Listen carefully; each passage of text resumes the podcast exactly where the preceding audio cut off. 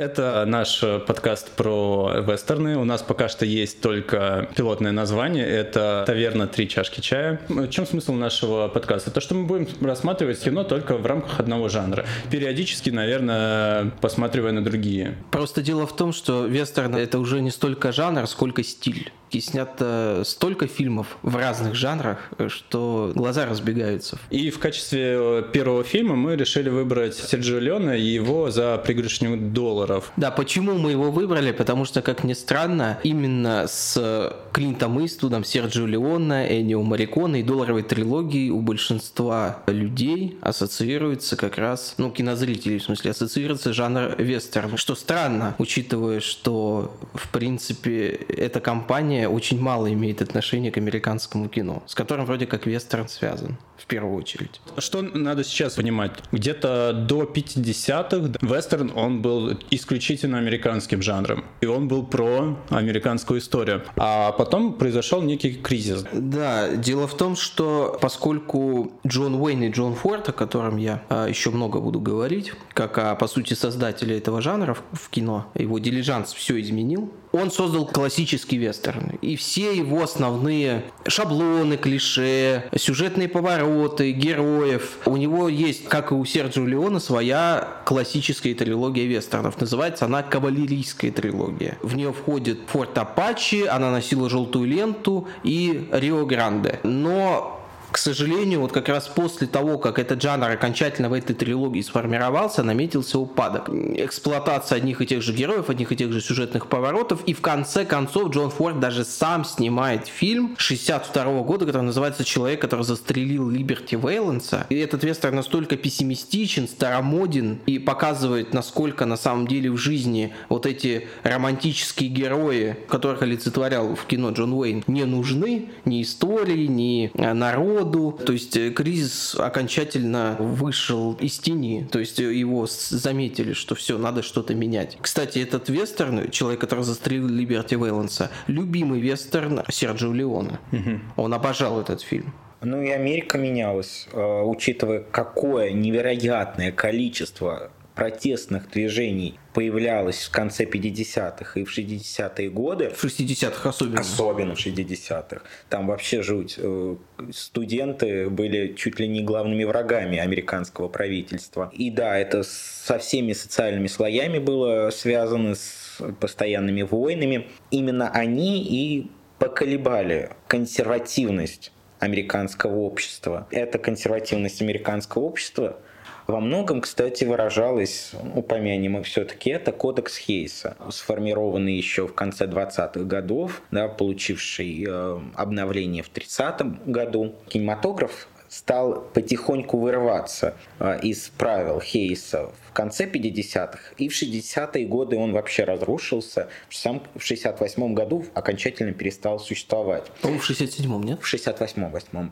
а, окончательно заменили на возрастные рейтинги, да, G, PG-13, R. Но при этом все равно же студийная система давила именно кодекс Хейса из-за того, что уже все привыкли, плюс достаточно было много идей, связанных с моралью в кино, mm-hmm. и еще все, естественно, боялись коммунистических идей. Да, а в 50 50 охота на коммунистов. В 40-х, 50-х. Да. Дело в том, что тут есть любопытный момент. Кодекс Хейса не просто так отменили. Еще появилось телевидение в 50-х годах, а оно предлагало гораздо больше различных ситуаций, связанных с насилием, например, с тем же, чем кино. И кино стало терять аудиторию и потребовалась срочная модернизация, чтобы люди снова пошли в кинотеатр, потому что все подсели на ТВ, конечно. Я даже больше скажу. Дело в том, что э, эпоха нового Голливуда, которая началась с отмены кодекса Хейса, ну, чуть-чуть раньше, буквально пару лет раньше, а она связана в первую очередь с европейским кинематографом. То есть это был пик близости американского и европейского кино. И Серджио Леон, поскольку сам европейский режиссер, конечно, его фильмы, в частности, частности, повлияли на новый Голливуд и новое американское кино того времени, конечно.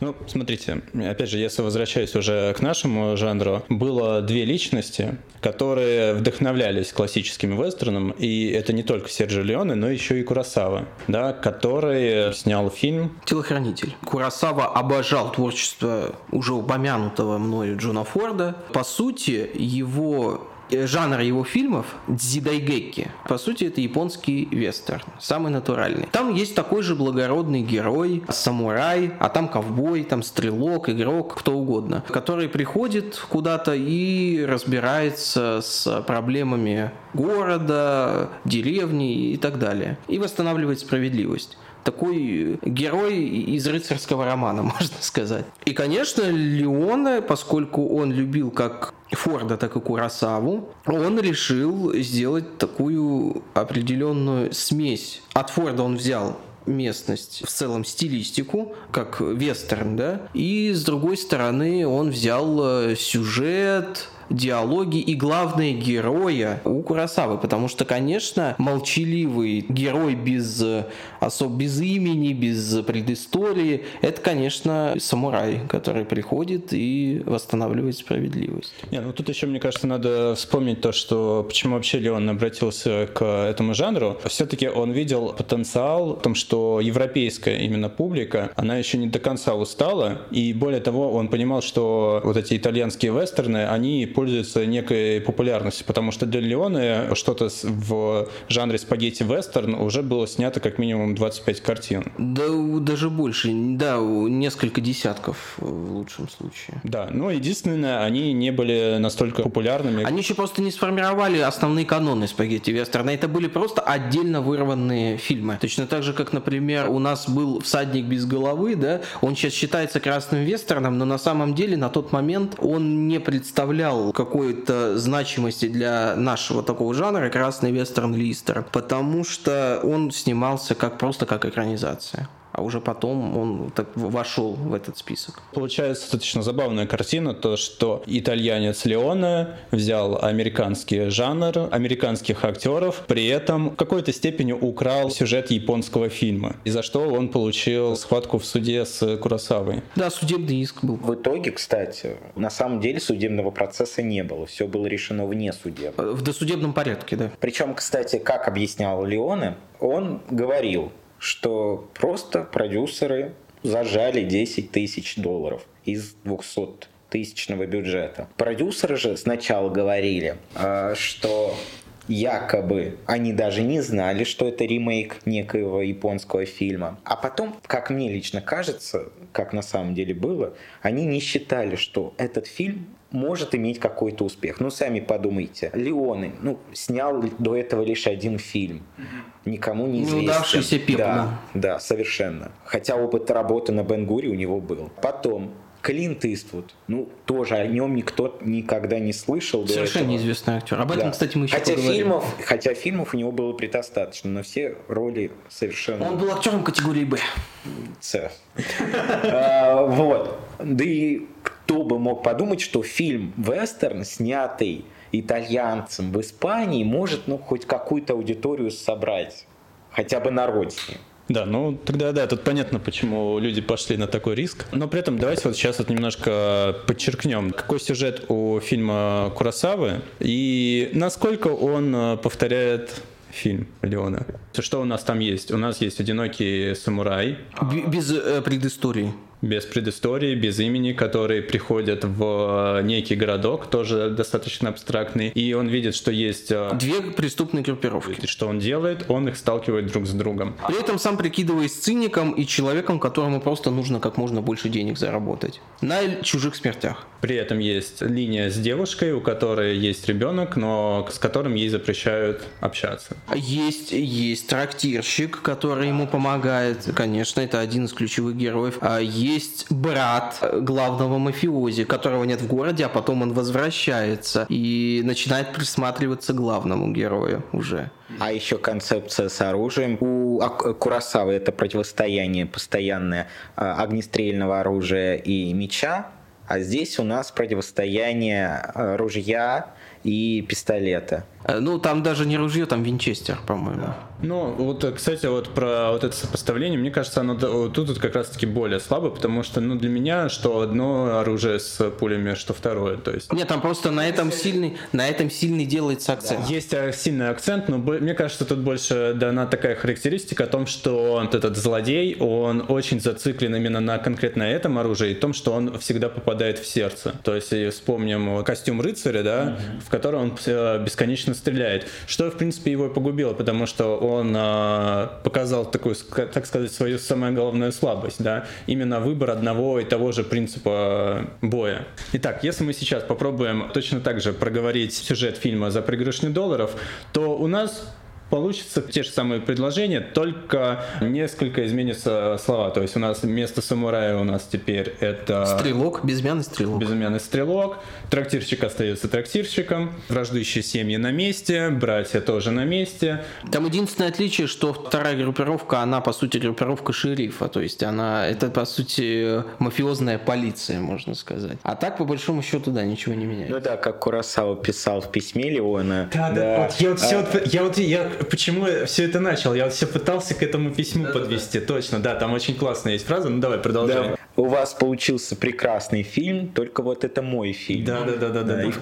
и в конце еще приписка, что делать будем. А там разве была такая да, приписка? Да, была. Да, Блин, а я, не, я нашел э, вот эту информацию, но без приписки. Ну и получается, Курасава подал в суд, причем почему он еще подал? Там же еще была фишка в том, что когда он снял свой фильм «Семь самураев», который на Западе даже был чуть более популярен, чем в родной стране. Вообще все творчество Курасавы было более популярно на Западе, за границей. То есть в Японии он был не так популярен. И получается, этот фильм э, заметили несколько продюсеров, они выкупили у него права и сняли фильм «Великолепная семерка». И... Который получил массу продолжений и был дико успешен. И неудивительно то, что Курасава обиделся, потому что если практичные американцы, они выкупили права, то хитрец-итальянец просто взял и украл. Но дело еще в том, что у него не было такого бюджета, как у «Великолепной семерки», потому что все-таки «Великолепная семерка» вышла в 60-м году. У нее был довольно-таки солидный бюджет, его снимала солидная студия. Это все-таки не итальянская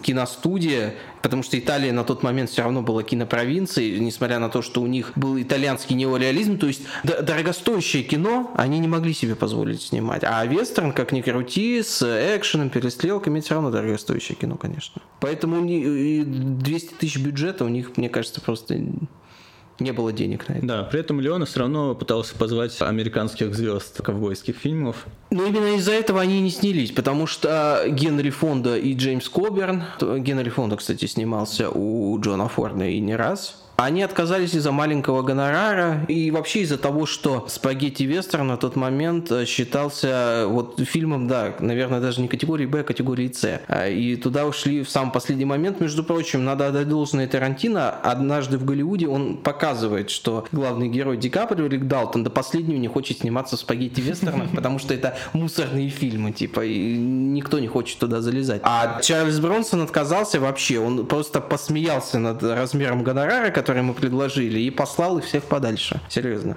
Ну, слушай, мне кажется, вот тут как раз-таки это сыграло в плюс для фильма, потому что, ну, опять же, за пригоршню долларов не было бы тогда, так сказать, свежим глотком воздуха в этом жанре, потому что если бы использовались именно, ладно, пофиг на шаблоны, они все равно немножко здесь э, все переигрываются и в какой-то степени обстебываются, но классические актеры, они бы сразу бы, мне кажется, вызвали бы не ту реакцию. Плюс, опять же, я плохо себе вот в этом смысле представляю представляю другого актера, кроме Клинта Иствуда, потому что ну, все-таки вот его сдержанная игра, она, она сработала. Да, человек попал в образ, как ни крути, потому что нужен был вот не очень разговорчивый герой, который не принадлежит никакой политической системе или э, конкретному государству. То есть это абстрактный герой, который нацелен на справедливость. На справедливость в самом широком понимании этого слова. Потому что вообще в целом фильмы Леона, они, конечно, конечно, гораздо более притчеобразны, чем э, фильмы того же Джона Форда как ни крути. Потому что в целом сам образ героя, то есть как он одет, как он движется, как он разговаривает, как он стреляет, вот эти выстрелы с бедра, опять же, это привет э, Леона, это он все, по сути, придумал, вот эти все фишки. И, конечно, то, что мы не знаем точно, в каком штате происходит действие, в каком мы можем городке, мы можем только примерно догадываться, что это американо-мексиканская граница, возможно, Техас. Но э, мы точно точно не знаем. То есть это все так условно. Условность, кстати, ключевое вообще слово для фильмов э, Серджио Леона, мне кажется. Кстати, да, на самом деле э, до этого вестерны считались одним из самых реалистических жанров, хоть и с такой морализаторской точки зрения. Наравне с нуаром. И, кстати, насчет э, актерской игры Клинта Иствуда. Да, он, во-первых, один из тех типов актеров, которые могут не играть,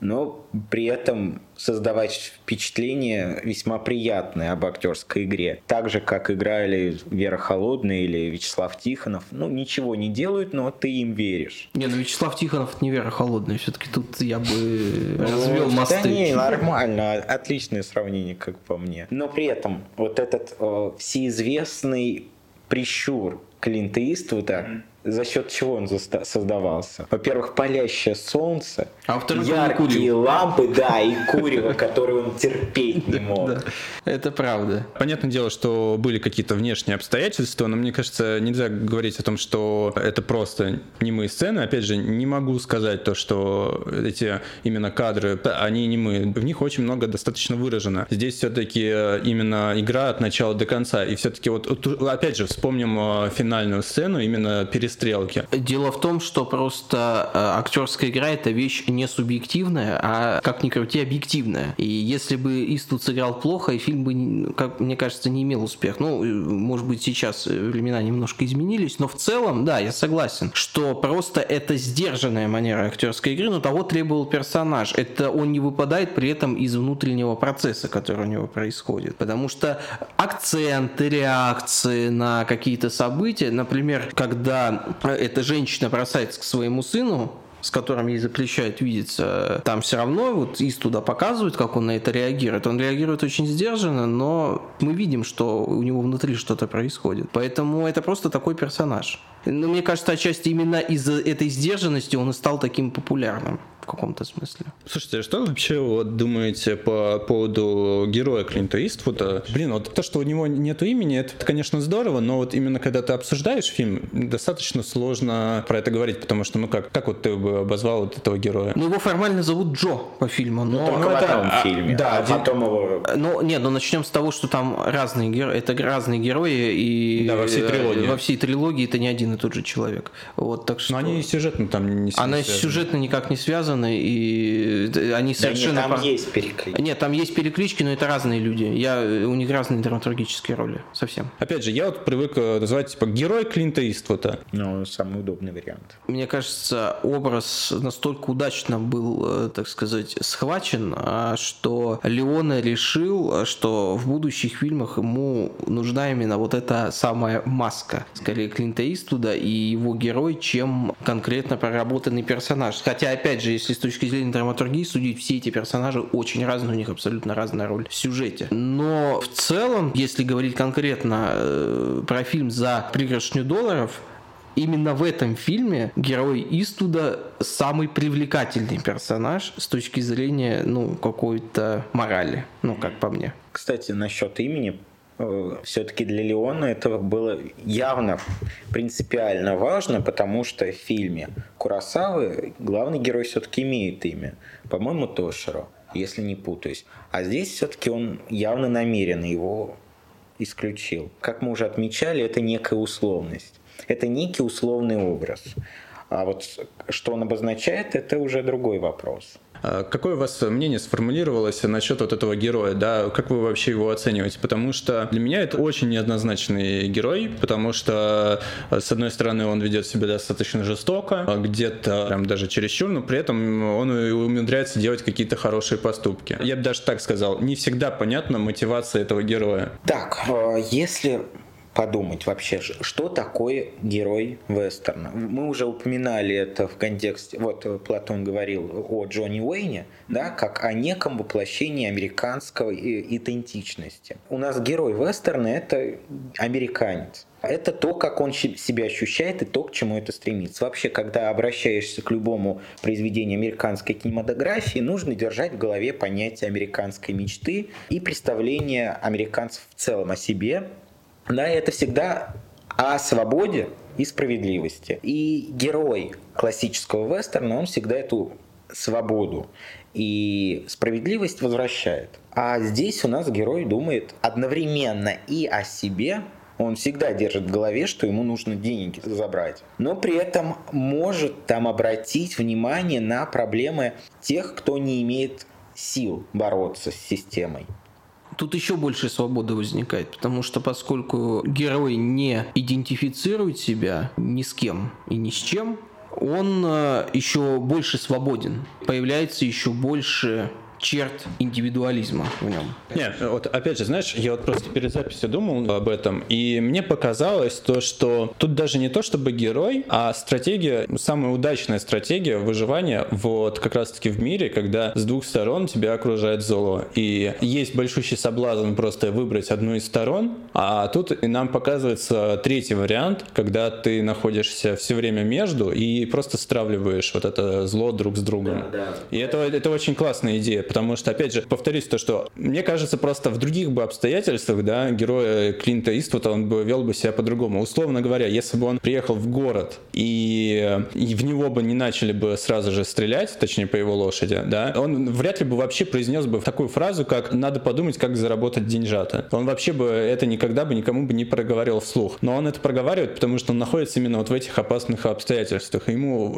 вот именно здесь выгодно показывать себя циником. Да, это интересная мысль мысль, конечно. Хотя, э, знаете, про циника. Вообще, такие герои, циник, в котором сидит благородный рыцарь, это еще в классическом Голливуде, в золотом Голливуде были такие персонажи, и их в основном воплощал Хамфри Богарт, потому что какой, какая-нибудь Касабланка, например, по сути, там нечто похожее есть, что герой изображает из себя циника, он хочет э, свою бывшую возлюбленную вместе с ее новым муженьком сдать полиции, ну, фашистам, ну, нацистам в смысле.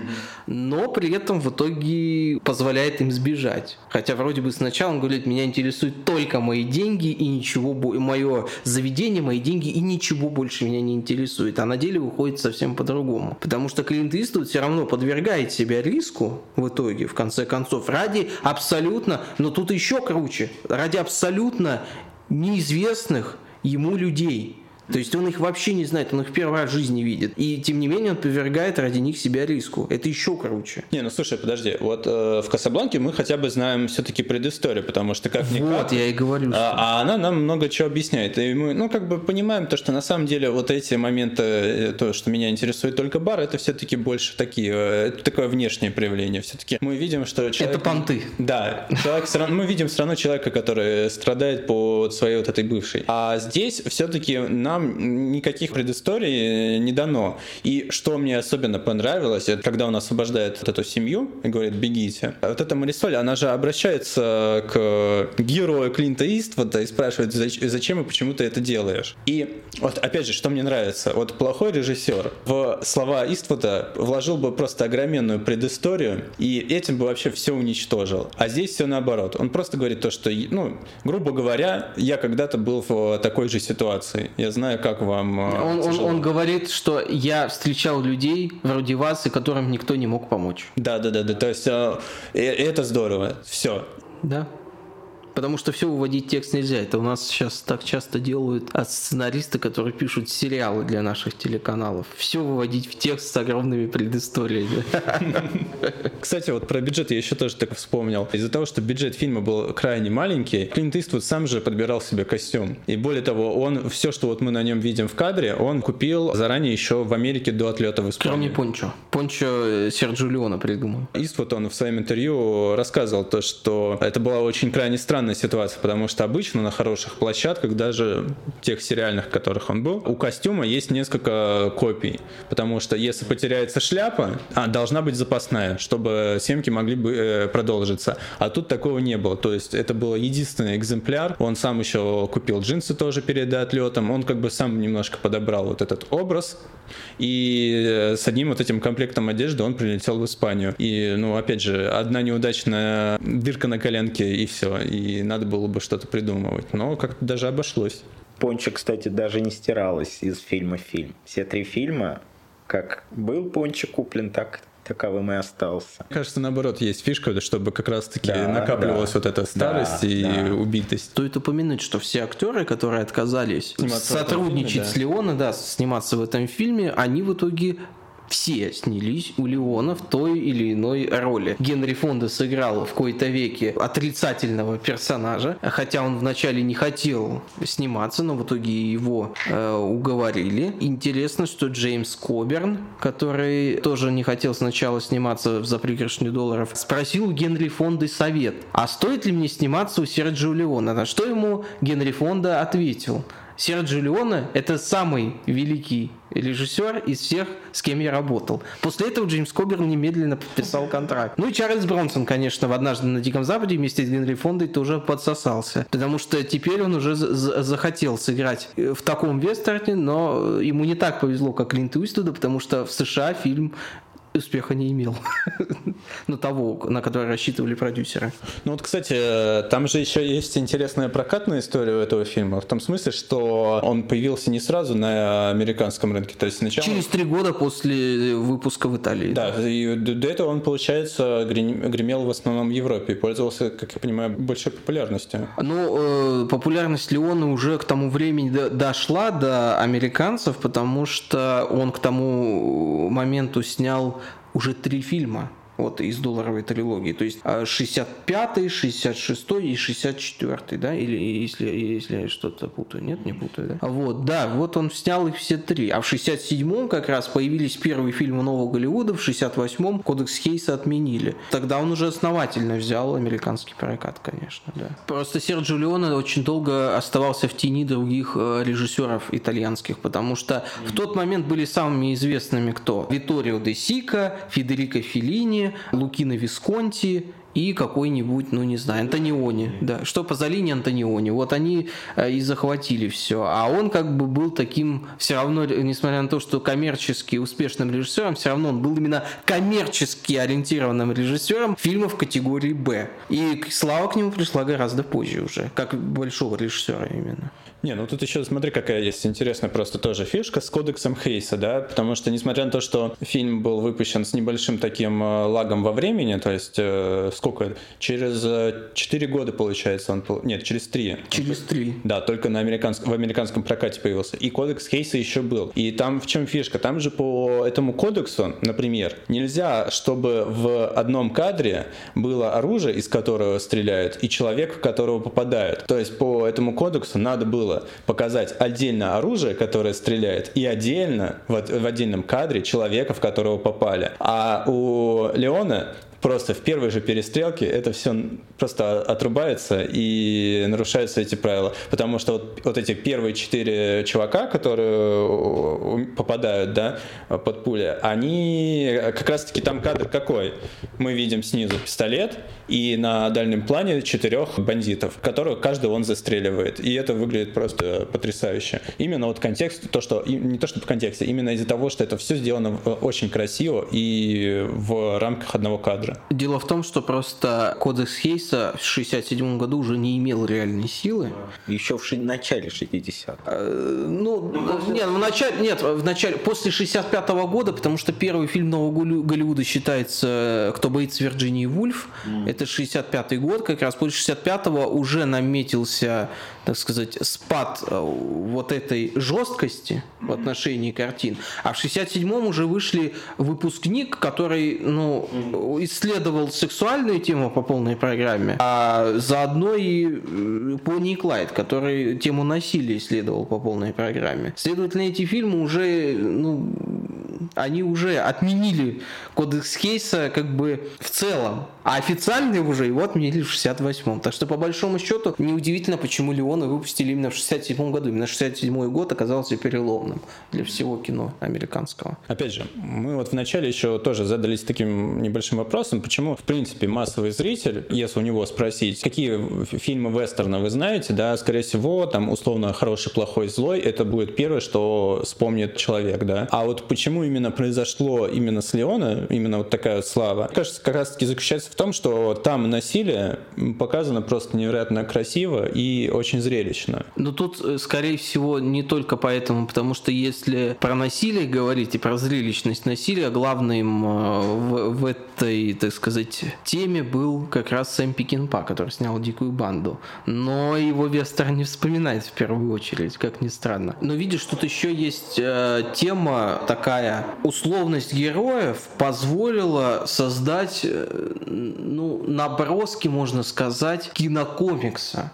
Почему э, очень любит фильмы Леона Тарантино? Потому что Тарантино абсолютно, он режиссер кинокомиксов на самом деле. Вот у него и герои такие. Э, Леона глубже, он снимал не комиксы, а, а притчи именно. Но э, с точки зрения именно визуального искусства, да, конечно, вот герой, все эти клише с долгими планами, с оружием, да, вот на первом плане, а съемки между ног, то есть это все э, дало свои плоды, то есть э, для того, чтобы в итоге все эти вещи закрепились как киноклише. Поэтому это такие популярные, мне кажется, фильмы.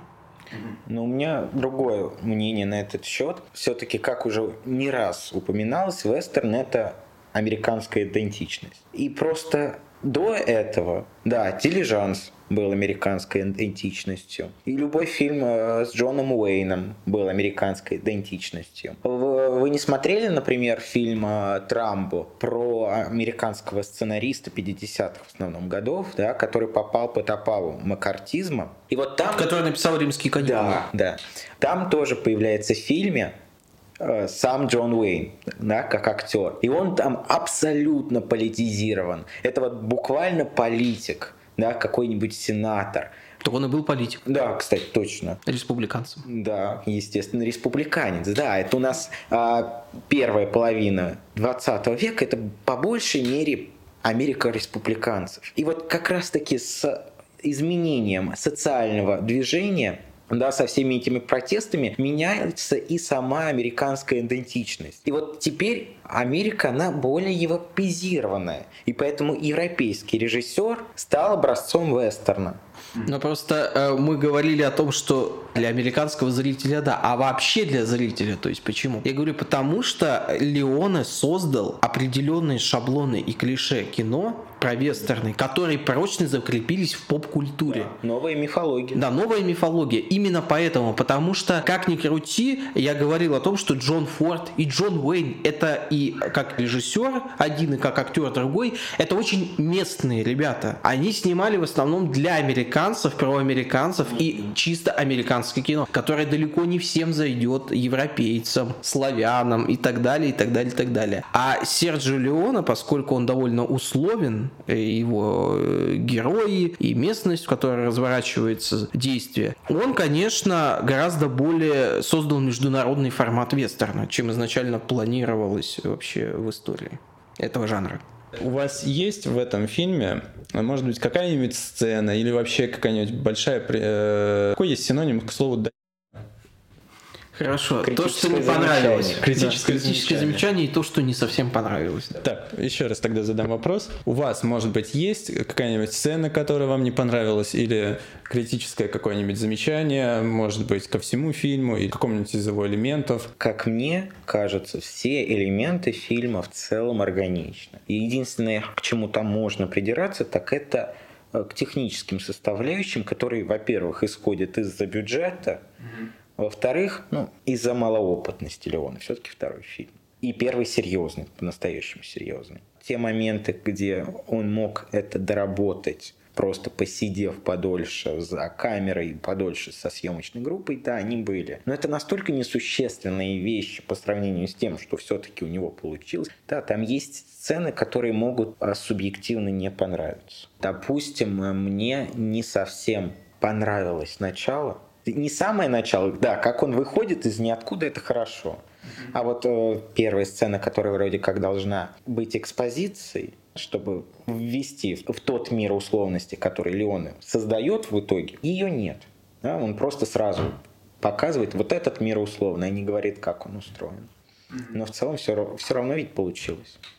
Я просто э, одно могу сказать. Э, у фильма только один недостаток. Он вторичен, потому что это ремейк Курасавы. Но, в свою очередь, Курасава — это такая вольная экранизация романа американского «Кровавая жатва». И из-за этого, конечно, есть ощущение, что это не столько полноценный фильм, сколько проба пера Леона в жанре э, в кино и проба пера Иствуда как э, актера, который снимается в вестернах. Это такое введение в э, мир и мифологию Серджио Леона. То есть я его воспринимаю не как самостоятельный фильм, а как часть долларовой трилогии.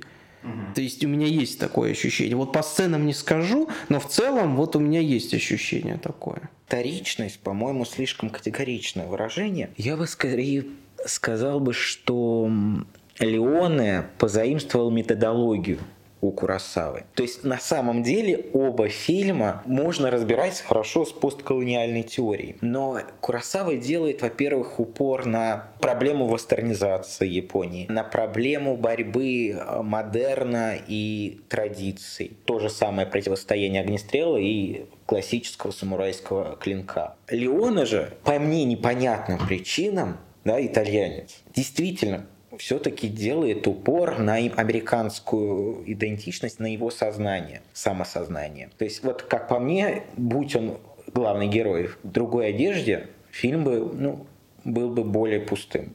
А здесь герой все-таки совмещает на голове американскую ковбойскую шляпу и латиноамериканское пончо.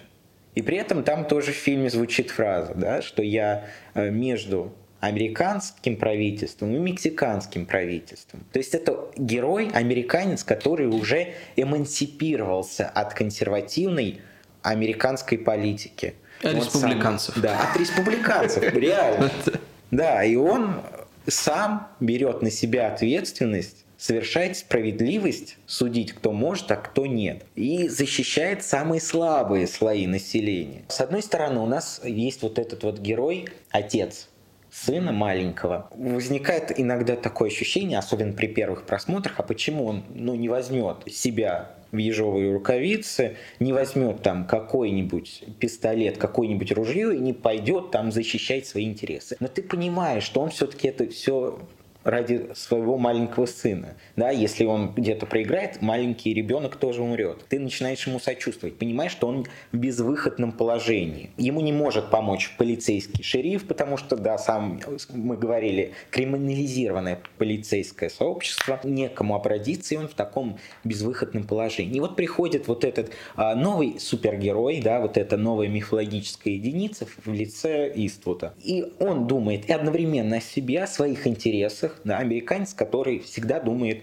все-таки в первую очередь о себе, но и не боится как бы обратиться в сторону помощи беззащитным. Ну, э, я когда говорил про то, что фильм вторичен не в смысле того, что он реально вторичен, а, да, поправлю, а я говорил о том, что поскольку фильм уже вырос из другой мифологии, из другой истории, он выглядит именно как ну, предисловие к творчеству Леона. То есть э, это еще не полностью его кино. Дом Леоны, но фундамент еще не его. А потом уже он и собственный фундамент заложил и построил дом. Это уже как-то больше его кино, следующие фильмы. И это все будет прогрессировать, потому что «Однажды на Диком Западе» и «Однажды в Америке» в особенности, это еще более американские фильмы с одной стороны, но они такие, с другой стороны, европейские, взгляд на, на все это такой европейский, что иногда даже поражаешься, как это все уживается в одном фильме. Но именно, говорю, просто за пригоршню долларов это такое введение вот в мифологию Леона, которое будет развиваться на протяжении скольки, 20 лет. 64 год – это за пригоршню долларов. Ровно 20 лет спустя он снимает 84 год, выходит «Однажды в Америке». 20 лет он строил свою мифологию. Я вот, кстати, в итоге-то не высказался на тему того, что мне не понравилось в фильме, а меня вот очень сильно резанула сцена, где героя Клинта Иствуда ловят и начинают избивать в каком-то подвале. Само избиение окей, еще плюс-минус э, нормально, но то, что происходит дальше, там ощущение, что немножко подзабили на логику действий, потому что, знаешь, когда один из этих злодеев говорит то, что ладно, давай мы его оставим, э, пусть отдохнет и дальше продолжим его бить. Это звучит буквально как давайте дадим ему шанс, чтобы он сбежал или всех нас перестрелял. Но это очень странно, при том, что они уходят и оставляют его действительно одного. Чтобы что? Чтобы он сделал какую-то ловушку. И что, в принципе, и происходит. Два бандита открывают дверь, на них падает бочка. Ну вот представим, что на кого-нибудь из нас, да, упадет бочка. Скорее всего, нас сильно прижмет, нам будет, мягко говоря, некомфортно, но, во-первых, вряд ли бочка взорвется, и вряд ли, что мы на месте умрем, да. А там происходит следующее. Взрывается взрывается бочка, и два, два чувака в смертельном состоянии. Дальше тоже начинается какое-то скатывание, потому что когда герой Клинта Иствуда скатывается и ползет по земле,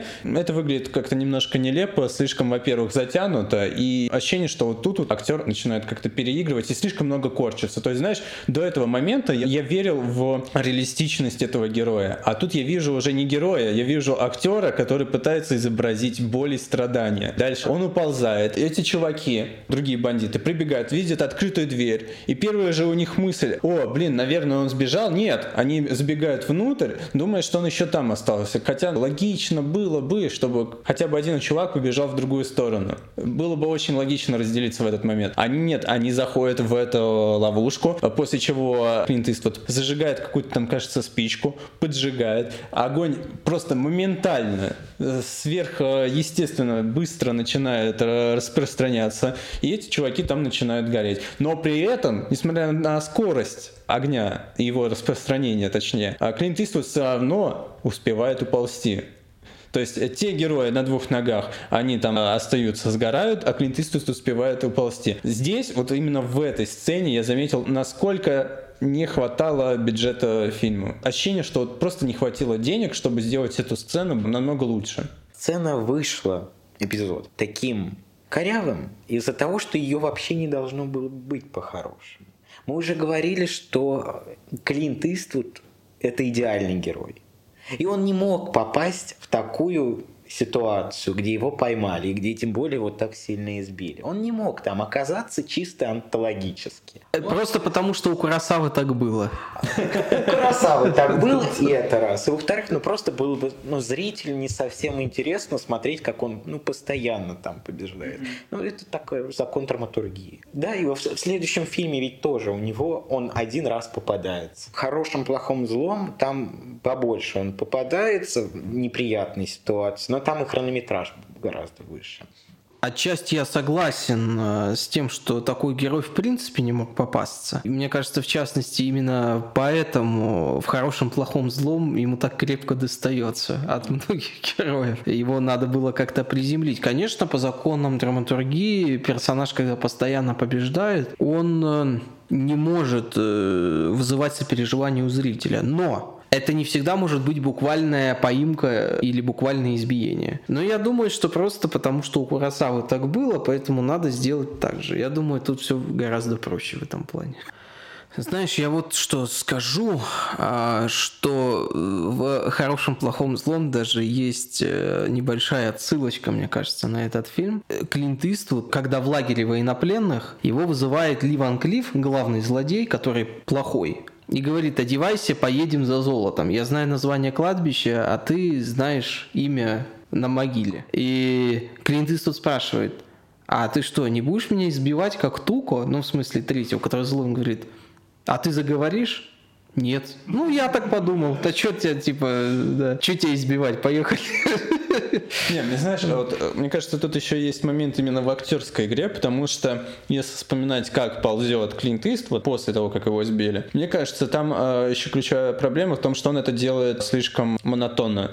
Он ползет как улитка. Окей, даже человек, которого избили, все-таки у него будут некоторые такие волны, то есть в какой-то момент он сможет собраться, что-то сделать куда-то, ну, какой-то рывок, да, произвести. Потом его силы опять покинут. Потом он еще немножко постарается, потом, может быть, станет еще хуже. Но это все равно немножко какие-то переменные в состоянии. А тут все, он себе вот эту установку поставил, то, что у меня все тело болит, я не могу подняться, я должен ползти. Мне кажется, это еще меня немножко раздражало, потому что, ну, реально смотришь, думаешь, господи, да когда же ты уже доползешь? Вот реально, этот момент вот хотелось просто промотать из-за того, что оно было очень скучным и, как я уже сказал, монотонным.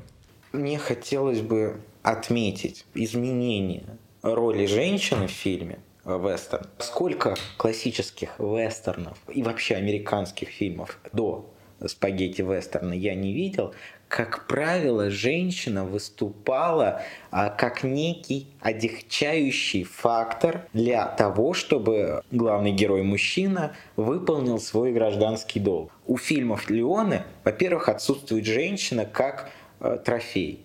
Нет вот этого любовного интереса. И поэтому у него нет места, откуда он пришел и куда он идет. У него нет этого семейного очага. И никогда не будет. Герой одиночка. Да. Кстати, интересно, что третий фильм по этому же сюжету «Кровавой жатвы» с Брюсом Уиллисом тоже да. называется «Герой-одиночка», да. Плюс у нас здесь появляется ну, такая заведующая целым почти домом э, дама, черным, которая берет некоторые функции шерифа на себя. И вот здесь шериф — это образ слабого мужчины, который вот кочевал с 20-х годов по разным картинам, и вот сюда пришел. И вот она здесь как бы берет на себя роль. Но при этом дом вот этой семьи, я бы отметил то, что он все-таки э, выглядит именно внутри как декорация очень даже таким теплым, семейным, да, ламповым, да, в отличие от противоположной стороны, где женщина — это какая-то вещь, которую можно украсть. Но при этом еще вот здесь звучало, что два одинаковых зла. Но вот, вот этот дом женщины, он не, не воспринимается как равносильное тому злу. Mm-hmm. То есть это вот те люди, которые хотят скорее мирно жить, а эти хотят взять на себя весь город. Да, они как бы берут инициативу уничтожить. А, ну, слушай, людей. мне кажется, это обманчивый момент. Но Потому что, знаешь, это то, что это, это как раз-таки то, что может тебя подкупить, когда ты вот эти стороны зла выбираешь. Mm. Ты начинаешь не замечать э, тех, так сказать, черных дел, которыми они тоже занимаются.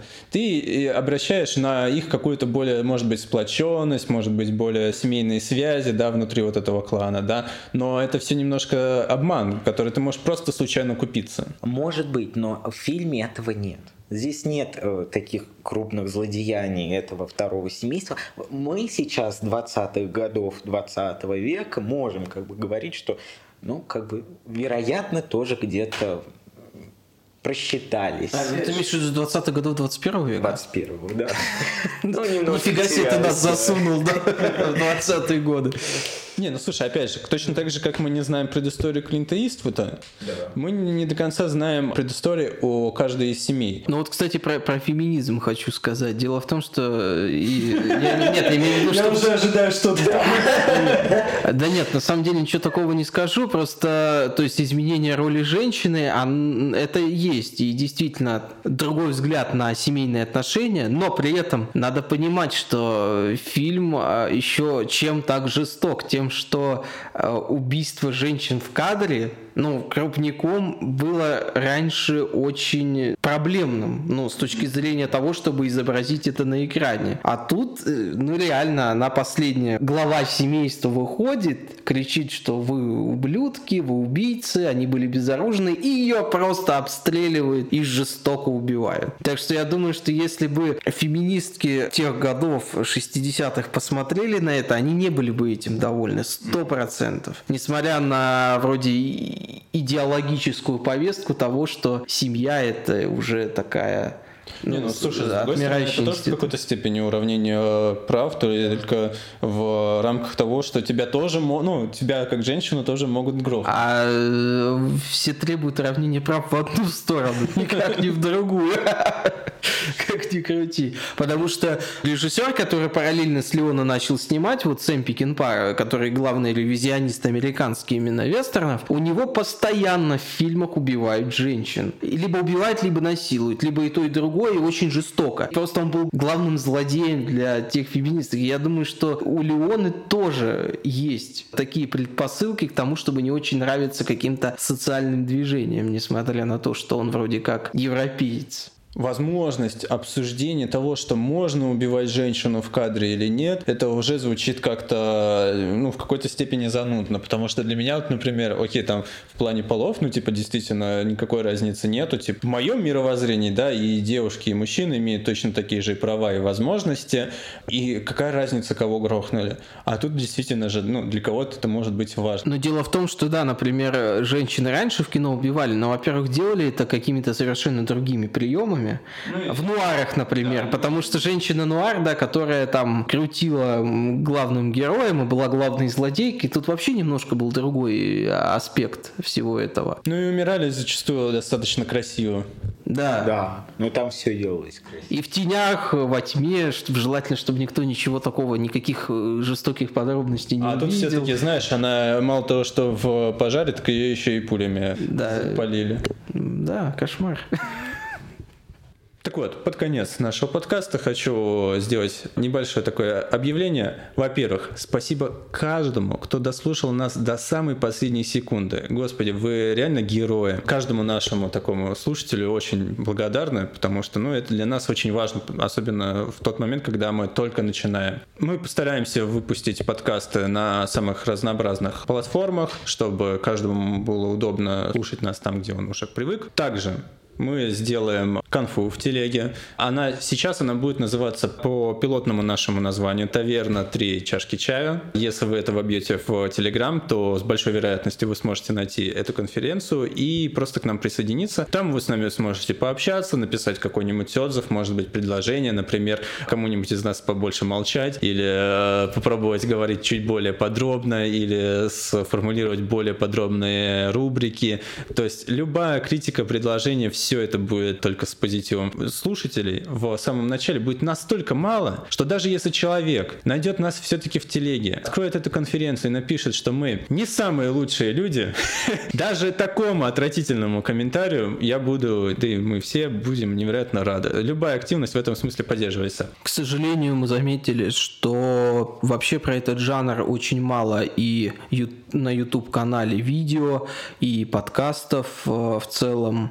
То есть э, как-то обходит э, стороной это кино, и хотелось бы как-то подробнее на этом остановиться, и реально люди, которым это интересно, могут что-то, может быть, новое для себя узнать. Про следующую серию. А, скорее всего, она выйдет даже не через неделю, а недели через две, но мы можем заранее уже сказать, что мы посмотрим. Следующий фильм, который мы будем разбирать, это фильм а, Серджио Карбуччи, вестерн, спагетти-вестерн, который называется «Великое молчание». Один из любимых фильмов Квентина Тарантино, и все три фильма последние, а именно «Джанго освобожден», «Омерзительная восьмерка» и «Однажды в Голливуде» в той или иной степени связаны с именем этого постановщика и его фильмами «Джанго» и как раз «Великое молчание». Но «Великое молчание» — это еще и снежный вестерн, поэтому будет интересно разбирать этот фильм с точки зрения и смены героев, и смены локаций, в которых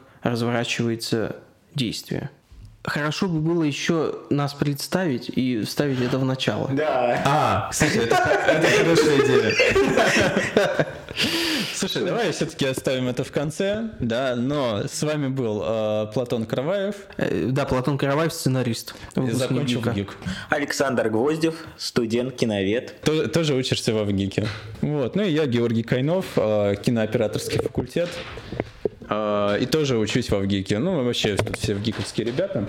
Вот. Всем спасибо за внимание. До скорых встреч.